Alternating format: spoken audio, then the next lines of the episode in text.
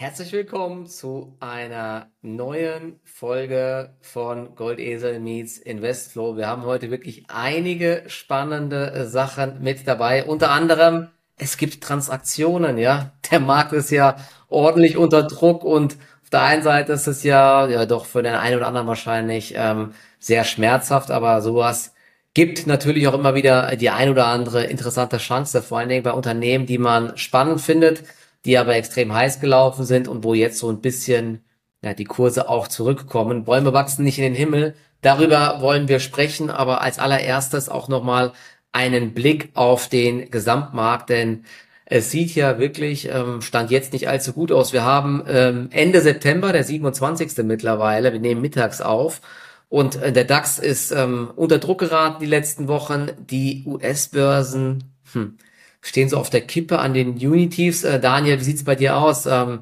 kriegst du das auch schon mit, dass äh, bei dir in der Community Leute nervös werden, dass vielleicht sogar einige das Handtuch werfen, dass man keine Lust mehr hat? Ne? Das gibt ja wirklich auch schon einige bei mir, die so gar nicht mehr gut drauf sind und die Schnauze mhm. voll haben. Was ja eigentlich genau falsch herum ist, ja, aber wie sieht's da bei dir aus und wie ist deine eigene Stimmung? Also meine ist eigentlich fast immer gut. Äh, natürlich, als wir jetzt mal so einen längeren Bärenmarkt hatten, äh, natürlich, ich renne dann auch nicht um und sage, ja, boah, richtig geil. Ja, also ich habe es auch lieber, wenn die Kurse steigen. Aber dass ich jetzt irgendwie in Panik gerate oder schlechte Laune bekomme dadurch, das ist schon lange nicht mehr der Fall. Äh, an sich, community-mäßig, so den ein oder anderen Kommentar bekomme ich, dass jetzt einige doch in Cash umgeschichtet haben. Gerade natürlich jetzt auch so mit Hinblick auf den 1. Oktober, 4 4% bei Trade Republic.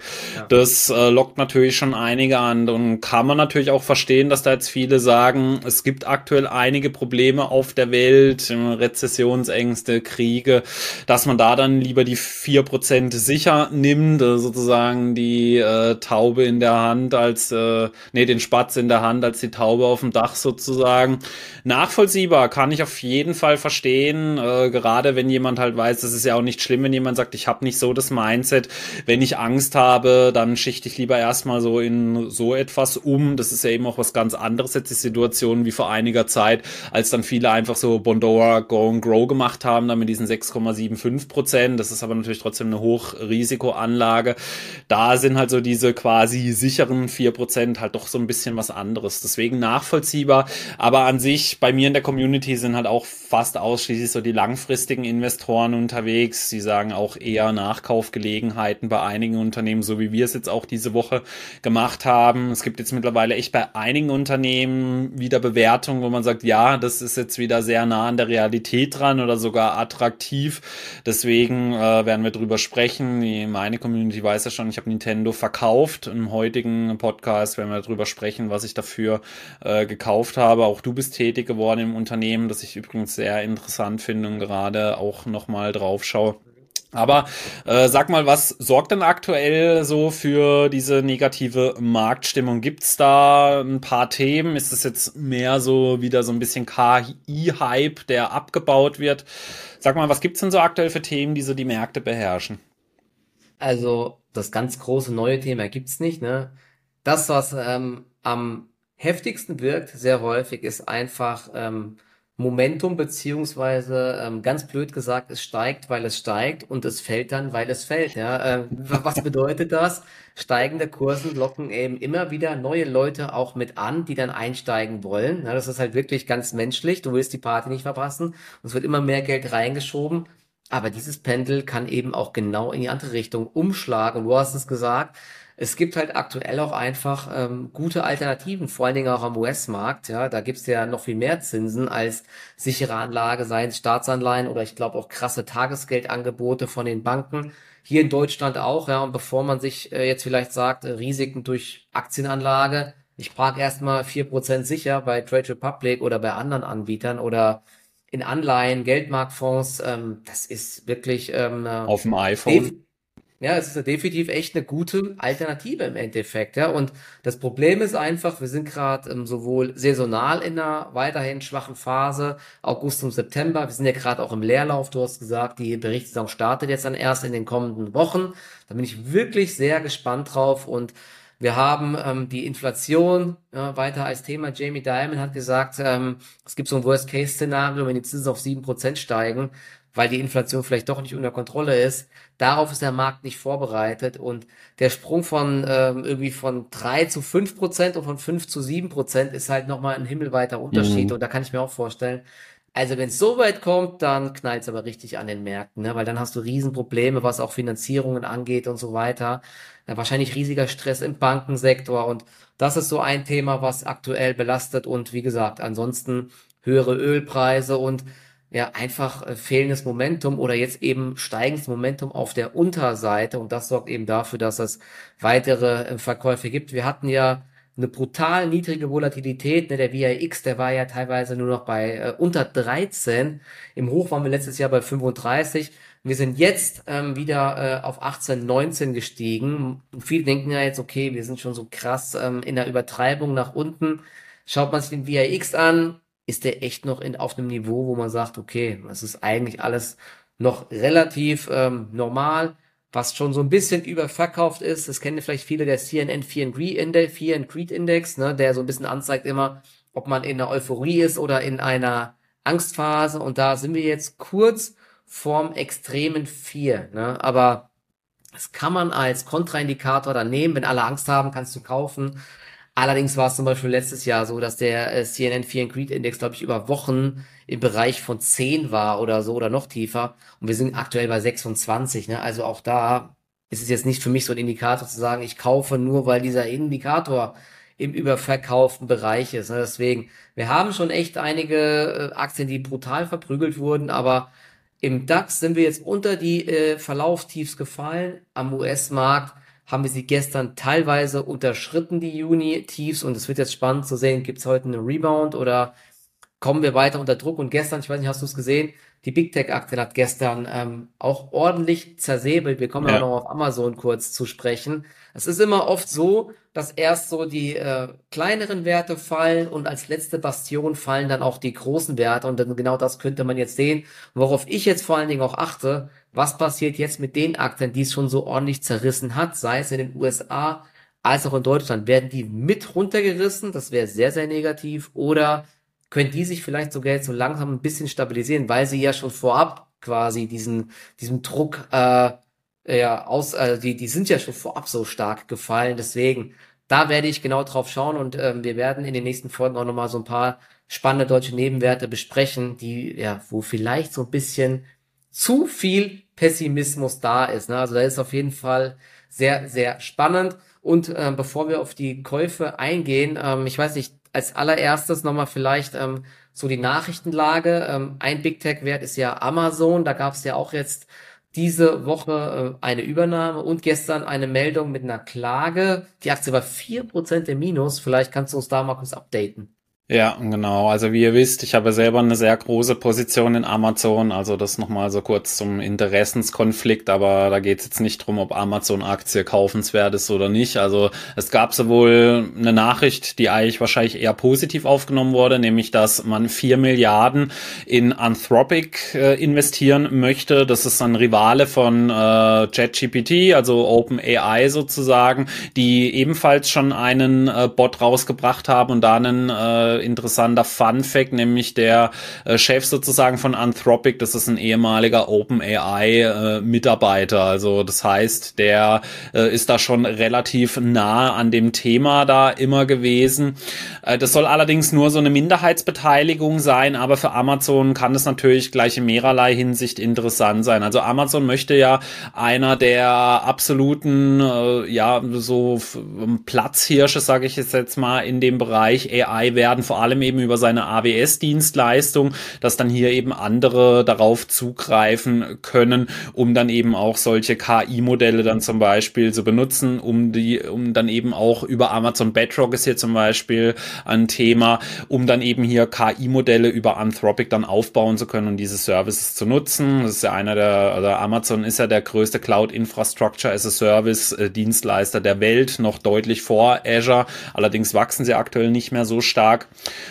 Und äh, mit Sicherheit eine Nachricht, die viele als sehr positiv wahrgenommen haben. Allerdings habe ich jetzt das Gefühl, der große KI-Hype ist mittlerweile an der Börse wieder so ein bisschen vorbei. Ich bin mir auch sicher, mit den nächsten Zahlen, da wird es aus einigen Luftschlössern äh, so ein bisschen die Luft rauslassen, wenn man merkt, dass sich immer noch nichts tut äh, aufgrund der Zahlenlage. Vor allem, wenn dann Nvidia dann eben schon äh, das zweite oder dritte Rekordquartal in Folge dann äh, ausgeben beziehungsweise also haben wird und dann prognostizieren wird. Äh, da muss man sich dann natürlich bei vielen Unternehmen fragen, war das dann eben halt doch nur ein Hype, wenn sich dann da immer noch nichts tut. Ja, deswegen könnte interessant sein, aber jetzt auf äh, kurzfristige Dauer, also so auf die nächsten zwei bis drei Jahre, wird sich jetzt aus diesem Anthropic-Thema äh, mit Sicherheit kein Milliardenbusiness für Amazon entwickeln, aber es zeigt eben auf jeden Fall, dass sie da Fuß fassen möchten, beziehungsweise weiter wachsen wollen. Und es kann natürlich auch mal so auf mittelfristige Sicht für Alexa zum Beispiel interessant sein, also so mit diesen Sprachmodellen, so mit diesen Sprachbots könnte ich mir auch vorstellen, dass das mal so für diese Home-Bots äh, da ganz interessant interessant sein könnte, dass man also seine Alexa mal nach so verschiedenen Sachen fragt und mit er dann äh, so besser interagieren kann, denn aktuell funktioniert das Ganze ja noch nicht wirklich sehr gut, also schon seit Jahren eigentlich nicht. Er versteht auch, also Alexa versteht auch oft die Sachen nicht und letztes Jahr hieß es ja, Amazon möchte da eigentlich weniger investieren in das Thema, weil es sehr kostspielig ist für Amazon, aber nur relativ wenig Erträge dabei rumkommen. Aber das könnte jetzt dann auch wieder so ein Thema sein, äh, das dem Ganzen mal wieder so ein bisschen Auftrieb verleiht leid. Dann gab es aber auch eine negative Nachricht, nämlich die FTC und 17 Staaten möchten Amazon verklagen. Das ist jetzt also noch keine laufende Klage, so wie es jetzt bei Google der Fall ist, wo die ja gerade so mit den größten Prozess äh, in diesem Jahrtausend äh, ja so den gegenüberstehen im amerikanischen Raum, zumindest was die Softwareunternehmen betrifft. Äh, da ist jetzt aber schon mal zumindest möchte man da jetzt prüfen, ob Amazon haftbar gemacht werden kann. Um was geht's? Ja, wie immer halt Monopolvorwürfe. Amazon würde die Kleinen aus dem Markt drängen, würde seine Verkäufer, die also Amazon als Plattform nutzen, äh, da quasi ausnutzen und bis aufs letzte Hemd ausziehen. Das sind so mal grob die Vorwürfe, dass sie die Amazon Dienstleistungen in Anspruch nehmen müssen, also Fulfillment, dass sie eben auch den Prime-Button bekommen das sind so die Themen, um die es da geht, aber Meistens hat es ja schon gezeigt, dass selbst nicht mal also die Klagen hier großen Einfluss auf die Unternehmen haben werden. Da geht es jetzt sogar erstmal nur um eine Vorabprüfung. Deswegen, also diese vier Prozent gestern, bin ich der Meinung, haben nichts mit diesen News zu tun gehabt. Eher so die schlechte Marktlage. Vielleicht das letzte halbe Prozent kann man sagen, das war vielleicht auch aufgrund dieser Nachricht, aber an sich ist das jetzt nichts, was mich da irgendwie ins äh, Schwitzen bringt bei Amazon. Deswegen kann man da eigentlich ganz gut sagen. Also das ist was äh, aktuell eigentlich kein Thema, dem man sich jetzt da irgendwie groß widmen sollte.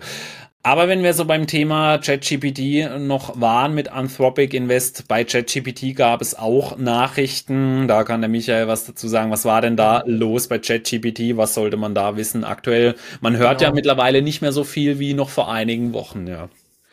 Genau, also was man ja gehört hat zuletzt ist, dass es wohl so äh, sequenziell von Monat zu Monat eher weniger Traffic ähm, gibt bei ChatGPT. Also es gab ja mal diese Meldungen, ich weiß nicht, irgendwie 100 Millionen Nutzer äh, Rekord, wie schnell das dort ging.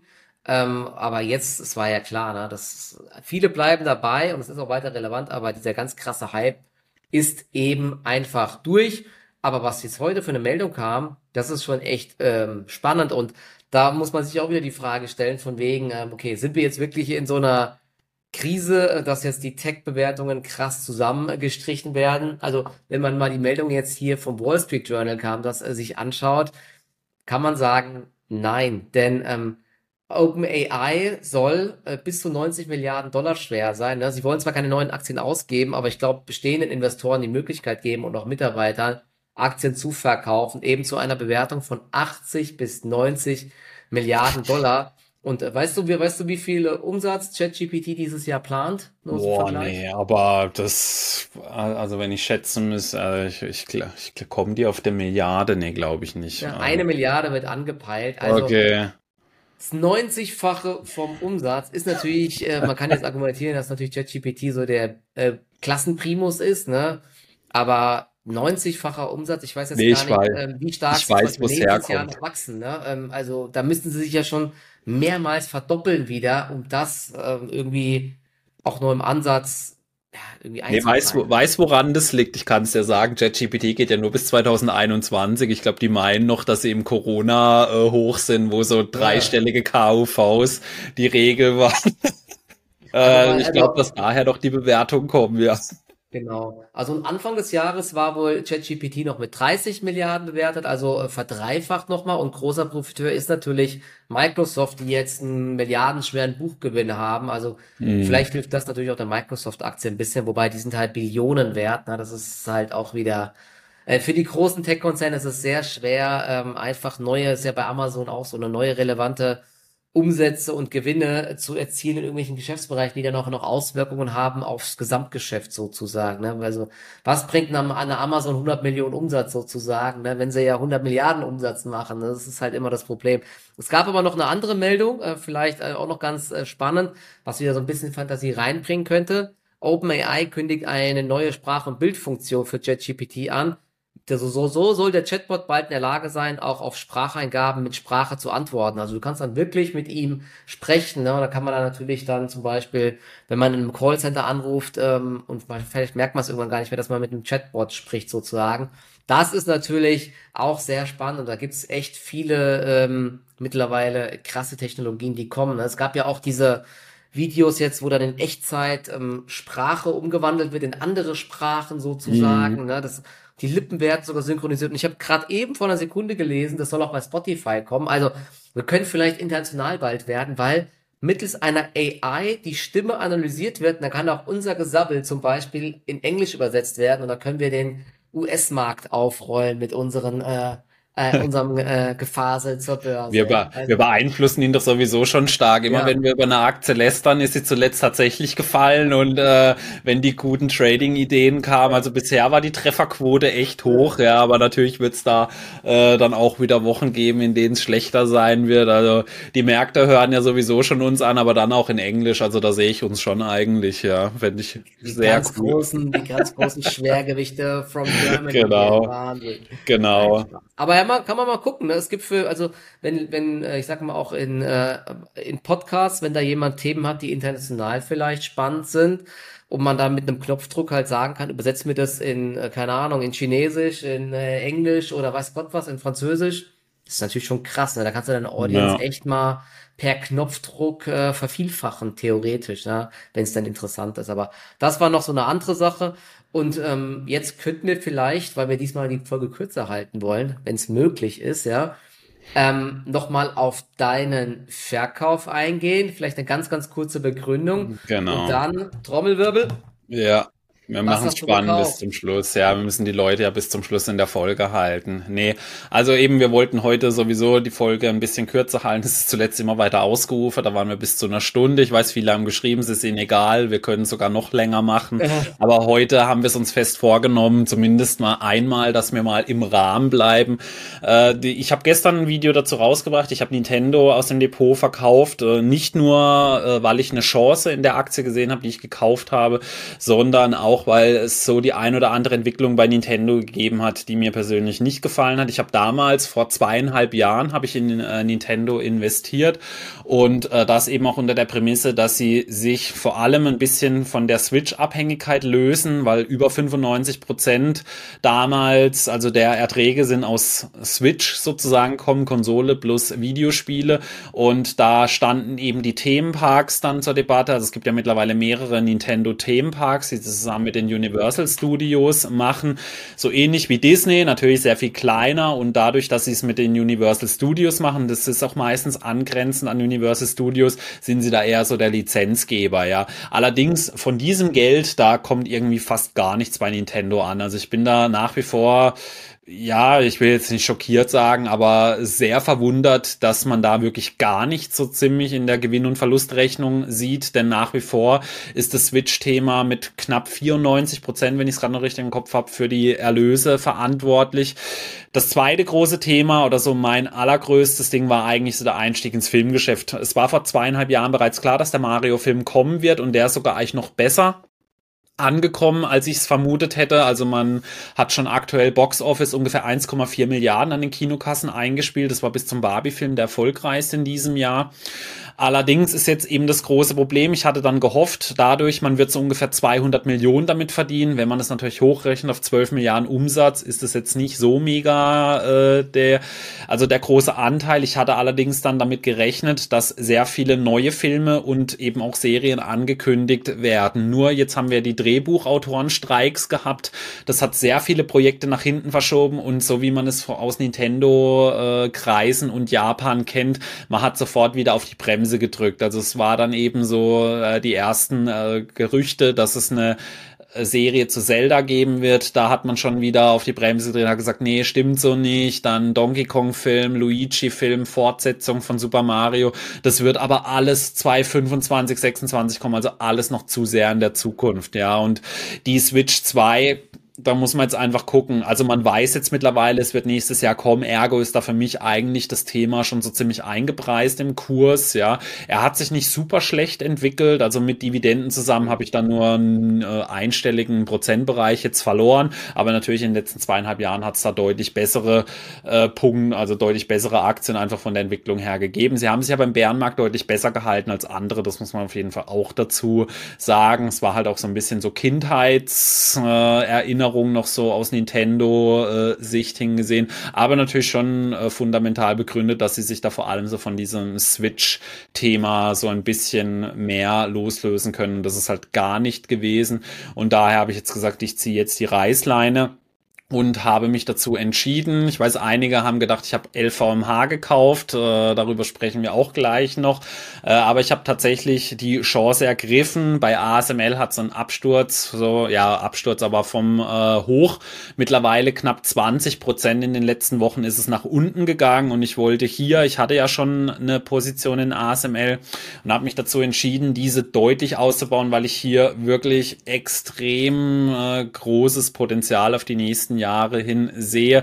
Das ist eine wahnsinnige Cash-Cow, das Unternehmen. Sie haben eine sehr gute Kapitalallokation, äh, also sprich Dividenden, Aktienrückkäufe, weil das Unternehmen halt unfassbar viel Geld verdient und selbst in schlechten Zykliken, also im Halbleitersektor, ist das eine Firma, die halt trotzdem weiter sehr gute äh, Umsätze, Gewinne und Wachstum hat, weil die Unternehmen diese Maschinen auf Jahre hin kaufen müssen. Also ASML ASML ist kein Unternehmen, das pro Jahr mehrere tausend Maschinen kauft. Da reden wir von einer niedrigen dreistelligen Zahl an diesen EUV-Maschinen, die wirklich auf Jahre hingesehen teilweise ausgebucht sind. Man weiß zum Beispiel, Intel wird die, eine neue Generation der Maschinen als erstes bekommen, auch Taiwan Semiconductor, aber das ist wirklich schon Jahre im Voraus dann einfach in Planung.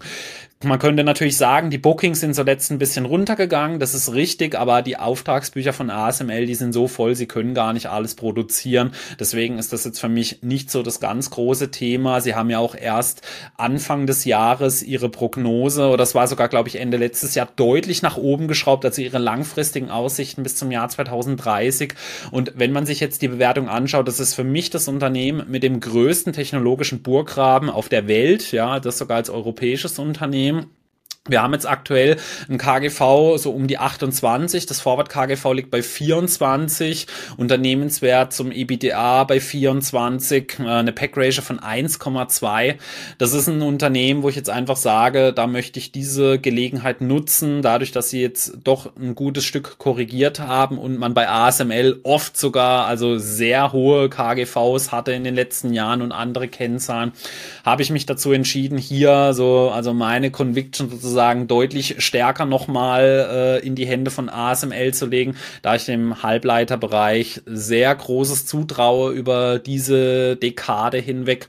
Und äh, mittlerweile macht nun ASML durch diesen Nachkauf 10,8 Prozent meines Portfolios aus. Es ist jetzt zu meiner viertgrößten Position geworden nach Alphabet, Amazon und Microsoft. Also ist sogar fast adäquat mittlerweile mit Microsoft. Die machen 11,8 Prozent aus.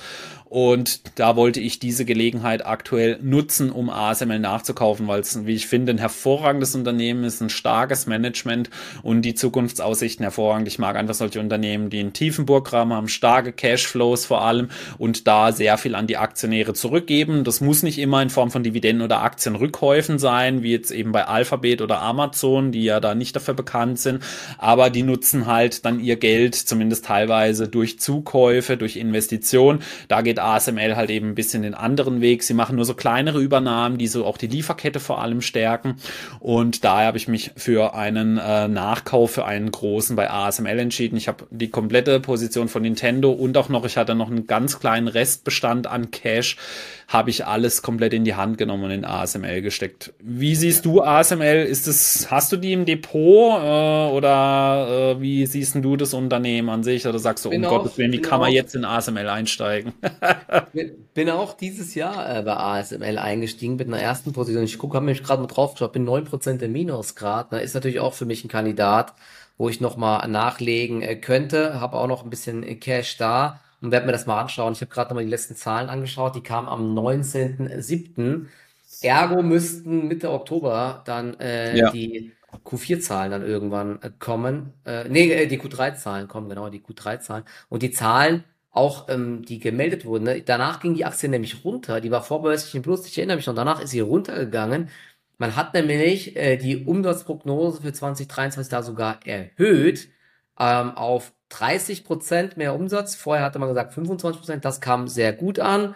Der Auftragsplan liegt übrigens bei 38 Milliarden. Das ist also echt mal ähm, ordentlich. Was nicht so gut ankam damals war die äh, Bruttomarge. Die soll im Q3 bei 50 Prozent liegen, also immer noch krass, ja. Aber ähm, ja. Prognose waren 51,3 Prozent. Der Auftragseingang in Q2 war auch besser. Ich glaube, ein Problem ist ja aktuell auch so ein bisschen die ähm, die Fragezeichen, wie es weiter weggeht hier mit den ganzen ähm, Auswirkungen mit der Richtlinie China, USA, was darf da exportiert werden. Ne? Da hatte, glaube ich, der ASML-CEO gesagt, dass sich das äh, auswirken kann. Wie stark, weiß man nicht so genau, aber ja, ich bin auch, äh, für mich ist auch ASML bei so einem Rücksetzer auf jeden Fall ähm, sehr spannend und ich habe gerade mal durchgeschaut. Die meisten Analysten bleiben äh, auch sehr optimistisch und äh, sagen ja irgendwie Kursziele bis 850 Euro. Goldman hatte zum Beispiel jetzt vor kurzem gesagt, Kursziel 800. Sie haben es gesenkt von 860 auf 850. Ähm, ich guck mal gerade, was hat denn der hier geschrieben? Hm. Die DUV-Anlagen sollen besser laufen, irgendwie sowas. Ne? Aber ja, auf jeden Fall, ähm, ich finde es auch spannend, werde es mir dann nochmal anschauen. Ich warte mal die Zahlen ab und guck mal, Wer weiß, vielleicht gibt's ja noch mal eine Übertreibung nach unten. Die äh, ganze Berichtssaison wird, glaube ich, sehr, sehr spannend werden, weil es da äh, die ein oder andere krasse Reaktion wieder geben wird. Du hast gesagt, ja, diese ganze Geschichte auch mit KI, das ist alles mit heißer äh, Nadel gestrickt. Ja, ähm, wenn da Unternehmen jetzt wiederum nicht zeigen, dass sie Profiteure sind, aller ähm, Nvidia, dann kannst du echt rappeln. Und wenn Unternehmen auch äh, Investitionen zurückstellen, zum Beispiel auch, ich glaube, TSMC, tritt auch so ein bisschen teilweise auf die Bremse, dann könnte das natürlich auch noch eine ASML belasten, aber die Auftragsbücher sind ja trotzdem voll und du hast gesagt, ne, also einen direkten Konkurrent zu ASML in der Liga gibt's halt einfach nicht. Ne? Also die haben nee, halt echt, es die haben halt einen gibt krassen kein, ja, sie haben 100% Marktanteil bei den EUV-Geräten. Sie haben auch nicht so dieses große China-Thema, denn in den nächsten Jahren wird ja EUV immer wichtiger. Da gibt's ja sowieso das Exportverbot, also diese neuen Maschinen dürfen sie gar nicht nach China liefern. Äh, das ist natürlich auch ein Thema, das da mit dazu gehört. Und wenn man sich überlegt, sie sind jetzt aktuell so bei einem Umsatz, sie werden dieses Jahr so bei 27 Milliarden rauskommen. Bis zum Jahr 2030 rechnen sie zwischen 45 und 60 Milliarden Euro Umsatz Umsatz und eine Gross Margin, die bis auf 60 Prozent hochgehen könnte.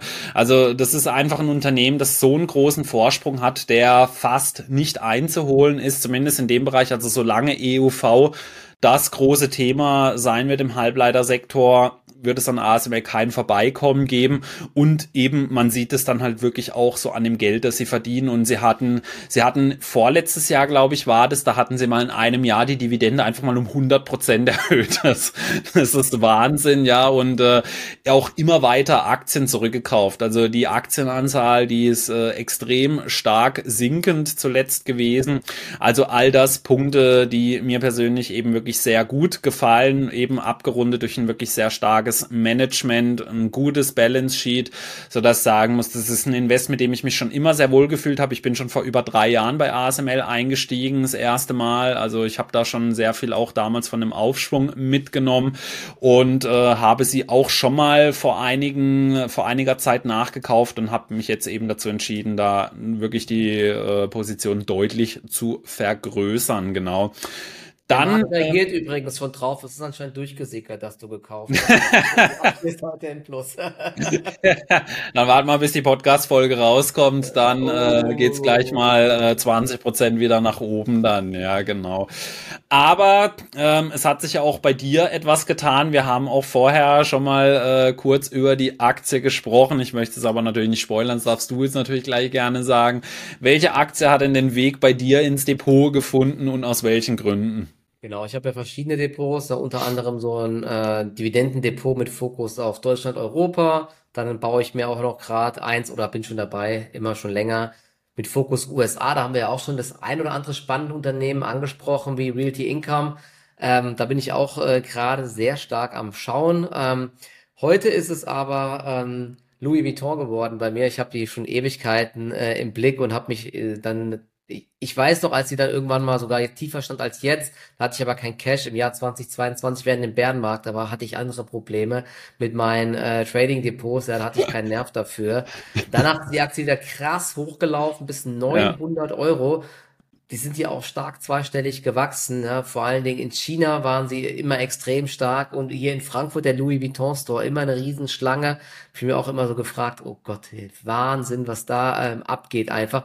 Jetzt kommt sie aber schon echt stark zurück in den letzten Wochen und Monaten. Vom Hoch bei 900 haben wir glatte 200 Euro verloren. Ja. Es ist insgesamt so das Thema, ne, wir hatten das ja auch schon häufig, ähm, insbesondere ähm, große Fragezeichen, was die Nachfrage in China angeht. Mhm. Die stehen ja auf die ganzen Sachen, auf die ganzen Luxusartikel, aber die Verbraucher, die ähm, ganze Wirtschaft dort, große Fragezeichen. Ich glaube auch in den USA ähm, gab es zuletzt so ein paar Berichte, dass auch dort die äh, Konsumenten sich so ein bisschen zurückhalten und dementsprechend leidet jetzt auch die komplette ähm, Branche mit Luxusgütern und querbeet, da sieht man jetzt zuletzt, also alle, die so diese Analysteneinschätzungen ähm, verfolgen, ähm, da gibt's viele Studien jetzt zuletzt, dass ähm, die Aktien abgestuft werden auch ähm, und dementsprechend Caring und Co., die haben alle sogar noch stärker, glaube ich, teilweise verloren. Aber auch Louis Vuitton wurde zum Beispiel von Jeffries jetzt ähm, auf Hold abgestuft. Ähm, Querbeet gab's Kurszielsenkungen, aber es ist immer dasselbe Argument, ne, dass jetzt der das erstmal abkühlt und so weiter. Die Aktie war gut gelaufen. Aber seit diesen ganzen Abstufungen ist es halt jetzt auch schon äh, ordentlich unter Druck geraten und du kannst vielleicht auch nochmal gerne was zu den Zahlen sagen. Ähm, sie ja. ist zumindest mittlerweile jetzt im Bereich von 700 Euro auf einem Niveau, ähm, wo man sagt, ja, also so KGV und so weiter ist eigentlich recht fair für die Marktstellung, für die Margen für die weiteren Aussichten. Ich glaube, so KGV ist dann bei 21 sowas in die Richtung und das war ja teilweise auch schon mal über 30. Also könnte eigentlich ein ganz spannendes Einstiegslevel sein, zumal der Bereich um 700 Euro eigentlich auch so eine ganz spannende Marke ist. Das waren mal frühere Verlaufshochs und oft sind dann so Verlaufshochs, wo die Aktie dann drüber geht und wenn das nochmal getestet wird, dann könnte das zumindest mal so eine, so eine Barriere sein, wo wieder Käufer auftreten. Aber selbst wenn nicht und die Aktie nochmal tiefer geht, zum Beispiel auf das Tief seit ähm, 2022, das ist der Bereich 550 Euro, da würde ich dann auf jeden Fall nochmal nachkaufen. Ne, die große Gefahr ist, aber das kann ich halt echt schwer einschätzen. Ich weiß nicht, wie gut du im Business bist, ob eine Louis Vuitton zum Beispiel an ihrer Magie mal ähm, verliert, ne, äh, ist Louis Vuitton vielleicht irgendwann nicht mehr cool, weil es zu sehr ähm, Mainstream geworden ist. Ne? Das ist natürlich schon ein Problem, wenn ähm, jetzt alle nur noch mit dem Zeug rumlaufen. Irgendwann ist es halt wirklich nicht mehr cool. Sie haben ja den Umsatz stark gesteigert. Vielleicht müssen sie die Preise einfach noch mal stärker erhöhen. Keine Ahnung, ja, aber ich glaube, die managen das ja eigentlich sonst immer ganz gut, dass diese Artikel auch weiter ähm, begehrt bleiben ne? und nicht irgendwie ja. hier so Ramschniveau erreichen, weil dadurch äh, machst du dir halt echt die Marken kaputt, aber das sehe ich da jetzt auch noch nicht, ne, sondern halt einfach, ja, eine gesunde Korrektur und deswegen habe ich mir da mal eine erste Position gekauft. Nee, muss doch immer so sehen. Also die meisten Unternehmen, die haben, also in diesem Bereich, also auch Louis Vuitton, Hermes, Chanel, die haben richtig Gas gegeben, äh, was Preisanstiege angeht. Zum Beispiel, ne, da gab es ja diese Story, als die äh, Inflation so stark angestiegen ist, hat Chanel den Preis von einer seiner bekanntesten Taschen dreimal im Jahr erhöht. Also absurd teilweise, ja. Also es ist aktuell wirklich nicht abzusehen, dass Louis Vuitton jetzt zum Beispiel so diesen ganz berühmten Ed Hardy-Fehler macht, dass du dann Ed Hardy am Schluss im äh, Aldi oder so bekommen hast. Ja, also das sehe ich jetzt aktuell nicht. Das größte Problem, was ich glaube, weshalb die Aktie abgestürzt ist, ist tatsächlich die China-Thematik, denn äh, ähm, das Unternehmen, jetzt wollte ich gerade ASML sagen, LVMH, macht nämlich 34 Prozent seiner Umsätze genau in Asien und zwar ist da Japan sogar exkludiert. Also das heißt, das ist schon der ganz große Anteil davon ist China tatsächlich, ja. Also 34 Prozent Umsätze in Asien, das ist schon sehr viel, ja. Allerdings muss man jetzt natürlich dazu sagen, die reichen Chinesen die werden natürlich trotzdem Louis Vuitton kaufen. Was für mich aber so in den letzten Jahren so eben auch für dieses krasse Wachstum gesorgt hat, dass immer mehr die Mittelschicht auch Louis Vuitton haben wollten. Das ist ja so ein Thema, das wir jetzt schon zwei, dreimal auch in den letzten Folgen hatten. Die Leute wollen teuer oder wollen günstig. Ja, die wollen nicht zwischendrin, die äh, wollen nicht so diese klassischen Marken, die es so äh, beim, äh, ja, so eben bei Kaufhof Karstadt dann gibt, wo so mehr so das Mittelpreisige drin ist. Da wird es definitiv weniger Käufer geben, denn da gibt es jetzt viele, die sich das tatsächlich nicht mehr ja. leisten können. Also, ja. also genau, das ist vielleicht echt ein ganz wichtiges Thema, weil man hat ja immer gesagt, Luxus kennt keine Zyklen sozusagen. Den Reichen ist es egal, ne? die sind so reich, die kaufen sich trotzdem so eine Tasche. Ja. Aber wenn es jetzt eben so ist, dass da doch Leute so aus der Mittelschicht oder so ein bisschen Gutverdiener sich mal hier einen Louis Vuitton-Gürtel äh, leisten wollen oder eine Tasche oder weiß Gott was, die müssen dann schon halt aufpassen, ne, wenn die Wirtschaft ja. nicht mehr so gut läuft. Und dadurch äh, kann auch äh, das Geschäft und eben auch die Aktie deutlich zyklischer werden. Und ich glaube, das ist genau das, was wir halt jetzt sehen. Ne? Das ist halt der Nachteil dadurch, dass du halt so ein Gas gegeben hast und so beliebt geworden bist, dass du halt irgendwie mit 30 Prozent gewachsen bist. Ne? Dann gibt's halt auch größere Dellen. Aber für mich ist es jetzt, wie gesagt, eher auch eine Chance und deswegen bin ich mal mit einer ersten Position dort rein und schaue mir das mal jetzt an in den nächsten Wochen und Monaten, aber bin da ganz entspannt. Und man muss eben auch sagen, ähm, das heißt jetzt natürlich trotzdem nicht, nur weil sich das jetzt vielleicht viele aus der Schicht nicht mehr leisten können, durch Preiserhöhung könnte es ja trotzdem das Ganze wieder so ein bisschen aufwiegen. Also da das, äh, die, das Management von LVMA, also Bernano, die, die sind ja Jahrzehnte mit dabei, also die haben da halt so viel Erfahrung drin und die haben über Jahrzehnte hinweg gesehen vieles richtig gemacht. Man darf auch nicht vergessen, bei Ed Hardy zum Beispiel, das nehmen ja viele auch als Beispiel, Christian Audiché, der ist ja innerhalb von wenigen Monaten so zu diesem zum Star dann geworden und dann war es ja eben erst so ziemlich so eine Edelmarke, weil es auch alle Hollywood-Stars getragen haben. Ja. Nur dann hat man eben den Fehler gemacht, man wollte überall Stores machen, man wollte überall, dass man die Sachen kaufen kann und da achten diese Luxusmarken extrem stark drauf. Also ich habe ja auch lange im Handel gearbeitet. Äh, viele von denen sind ja auch im Parfümbereich zu Hause. Wenn du da zum Beispiel äh, von, ne, dann nehmen wir jetzt mal Chanel als Beispiel, weil äh, das kenne, da, da kann ich eine Story von meiner alten Handelszeit erzählen da ist die, ähm, ja, wie sagt man, diese Außendienstmitarbeiterin ist an das Regal gegangen, hat sich umgeschaut, hat gesagt, okay, von dem Chanel-Regal aus sehen wir das Kaugummi-Regal. Wenn das bis äh, der nächsten Woche nicht geklärt ist, äh, kommen die sofort mit dem LKW her und bauen dir die komplette Theke aus dem Geschäft dann aus, ja. Also, ähm, die achten da drauf, ja.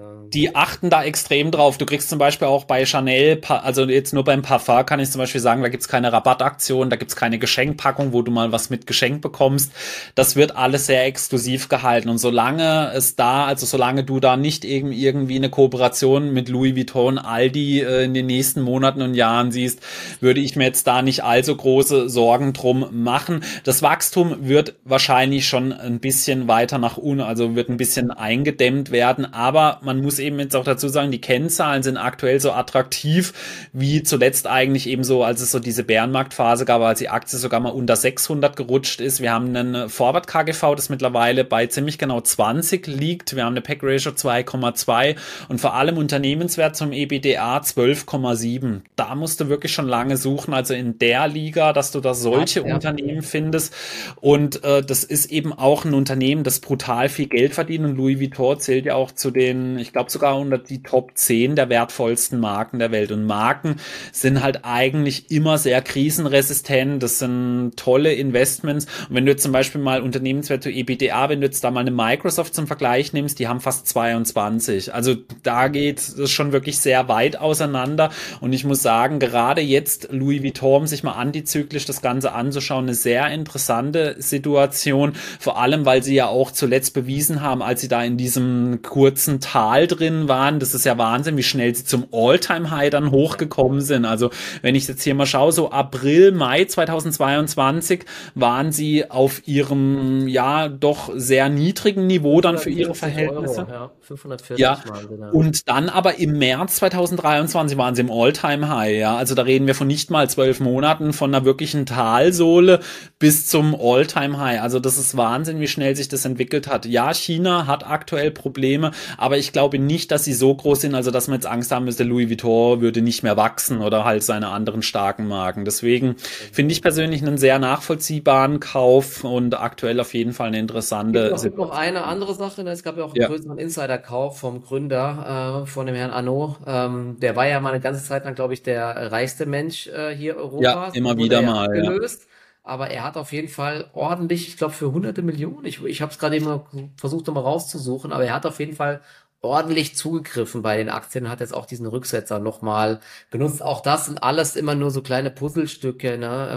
Ich sag mir halt, ähm, der, gut, der, der ist ja milliardenschwer. Was ich würde sagen, der Arme, der braucht halt noch ein bisschen Geld. Signal, aber er ist ja auch nicht, glaube ich, komplett plemplem, dass er jetzt äh, ja das Unternehmen an die Wand fährt und hier nochmal 100 Millionen reinbuttert. Das gab es nur bei Markus Braun damals, aber das war ja ein riesiges Lügengebilde, ne? aber das ist schon was anderes. Ne? Also ich finde äh. so Insiderkäufe, wenn die es nicht nur einmalig ist, sondern äh, größere Summen und ähm, dann immer mal wieder auch kommen auf niedrigen Kursniveaus, wenn man dann das Unternehmen kennt und weiß, okay, das ist eigentlich ganz gut, ne, vielleicht ist der Markt zu pessimistisch, dass das unter anderem auch ein Grund sein kann, wieso man dann mal auch mal quasi mit einsteigt. Ne? Vor allen Dingen, wenn so das Management dann mal antizyklisch agiert, finde ich eigentlich echt sehr spannend. Deswegen, ja. ja. Schauen wir mal. Ja, bin mal gespannt. Finde ich auch. Oder er hat halt gehört, dass du kaufst, deswegen äh, vielleicht ist er dann deswegen eingestellt.